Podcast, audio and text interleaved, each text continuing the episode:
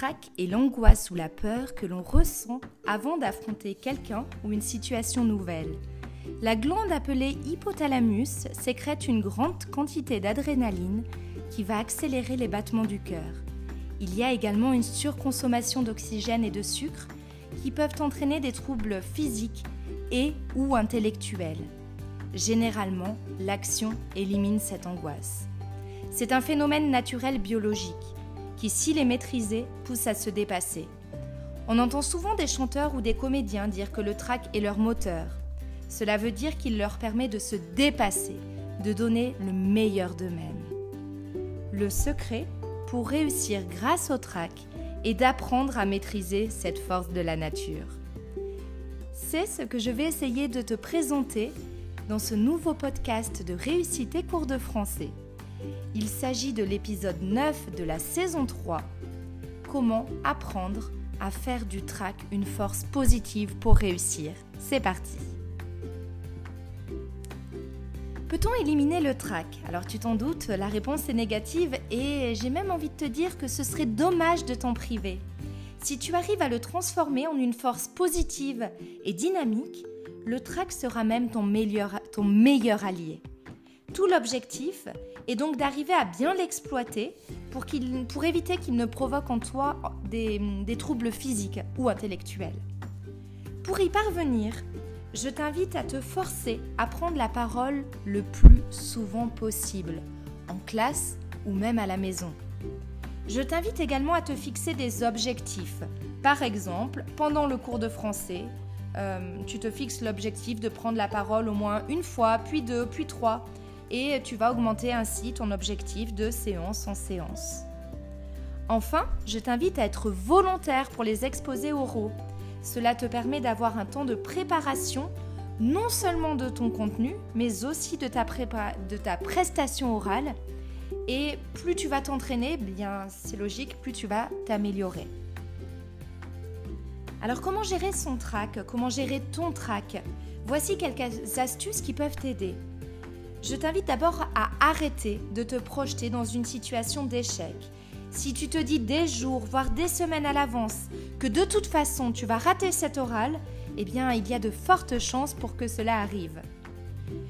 Je te propose d'essayer la visualisation positive. Cette méthode consiste à dresser tous les éléments d'une intervention orale réussie et à les visualiser plusieurs fois. Tu vas donc t'imaginer dans les moindres détails réussir ton passage oral. Cela va fonctionner comme un autoconditionnement, une sorte de répétition positive de ce qui va se passer. Ainsi, tu te conditionnes à avoir la bonne attitude, les bons mots, les bonnes réactions. La visualisation positive va augmenter aussi la confiance en toi. D'ailleurs, de nombreux sportifs de haut niveau y ont recours et ils ont de très bons résultats car ils se concentrent sur les moyens à mettre en œuvre pour réussir. La visualisation positive peut commencer quelques semaines avant l'oral et se pratiquer aussi quelques heures avant afin d'apaiser ton trac.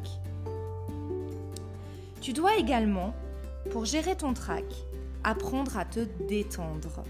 Dès maintenant, prends l'habitude chaque fois que tu prends la parole de faire attention à ta posture, dos contre le dossier de la chaise, épaules relâchées, bras perpendiculaires au corps sur la table ou les cuisses, pieds posés sur le sol.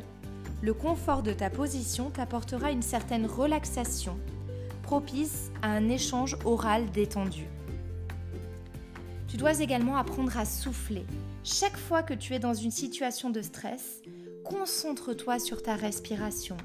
Inspire profondément par le nez en gonflant le ventre et expire longuement par la bouche en rentrant le ventre.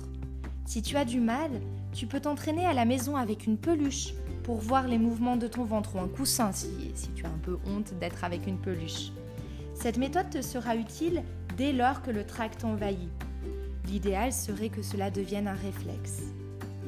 Enfin, je souhaite te prévenir de faire attention aux faux amis, tout ce qui est tranquillisant, café, alcool, cigarettes, eh bien, ces tranquillisants ne font que masquer le trac, mais ne te permettront certainement pas d'en tirer tous les effets positifs dont j'ai parlé précédemment.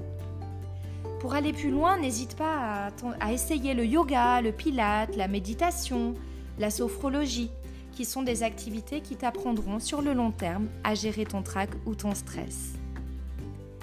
Voilà, ce podcast sur euh, la gestion du trac, du stress lors d'un oral est terminé. Tu retrouveras toutes les notes rédigées de ce podcast sur mon site internet réussitescoursdefrançais.com. Je, je te dis à très bientôt pour un nouveau podcast et d'ici là, n'oublie pas que la force de la littérature soit avec toi. Bye bye